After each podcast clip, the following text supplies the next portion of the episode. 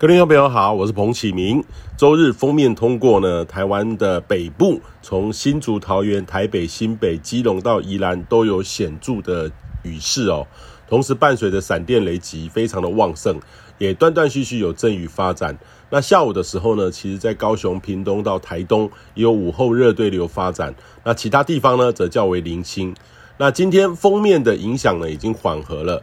北部东半部以迎风面的东北部的地形降雨为主，偶有一些局部的阵雨。中南部的靠山区则有零星的午后热对流发展。那这波东北风呢，并未如预期对台湾带来显著的降温哦。那今天清晨呢，北部的温度都还有二十五到二十六度，还算是舒适啦哈。那秋凉的感觉还不大明显。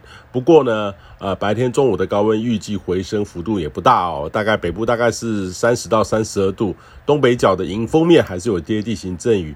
中南部呢，不受到这波东北风还有风面的影响，变化不大。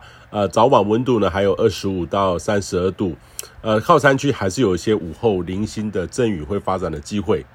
那类似的天气呢，将会维持到周二还有周三，白天温度会逐步回升一些。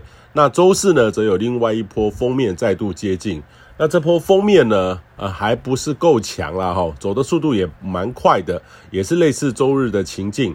北部还有东半部影响是比较多的，转为偶阵雨的天气。那后面的东北风呢，也会再度报道。那这波较凉的冷空气呢，南下较为显著，温度也会再略降一些，也将持续到这个周末，都是东北风影响的天气形态。那日本南方海面呢？呃，我正位于琉球的东南方，大概是台湾的东方，大概是一千三百五十公里的地方，有一个热带性低气压正在发展，不排除有逐步成长为台风的机会哦。呃，预期呢，路径是持续的往北偏北哦，呃，但是可能会配合上锋面系统南下，是否影响日本呢？仍还有待观察。那明天呢，刚好是二十四节气中的秋分。那这个是二十四节气当中属于天文的节气。那在这天呢，太阳直射赤道，南北半球昼夜等长。那过了这天呢，其实北半球昼呢会逐渐的减少，那夜会逐步的增长。那秋分呢是全球共同的天文名词哦。这个在我们二十四节气当中，但是对中华民族中原区域呢，感受秋凉是比较明显的。台湾呢，则感受比较弱。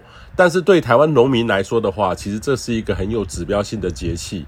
那尽管目前呢，工商业社会节气好像用不大到了哈，但是节气的变化也代表我们吃的食物也会有所改变。所以建议你呢，可以放慢脚步。体会你所吃的东西，本地的食材，当季当令风味跟夏天开始有很不一样了。以上气象由天气风险彭启明提供。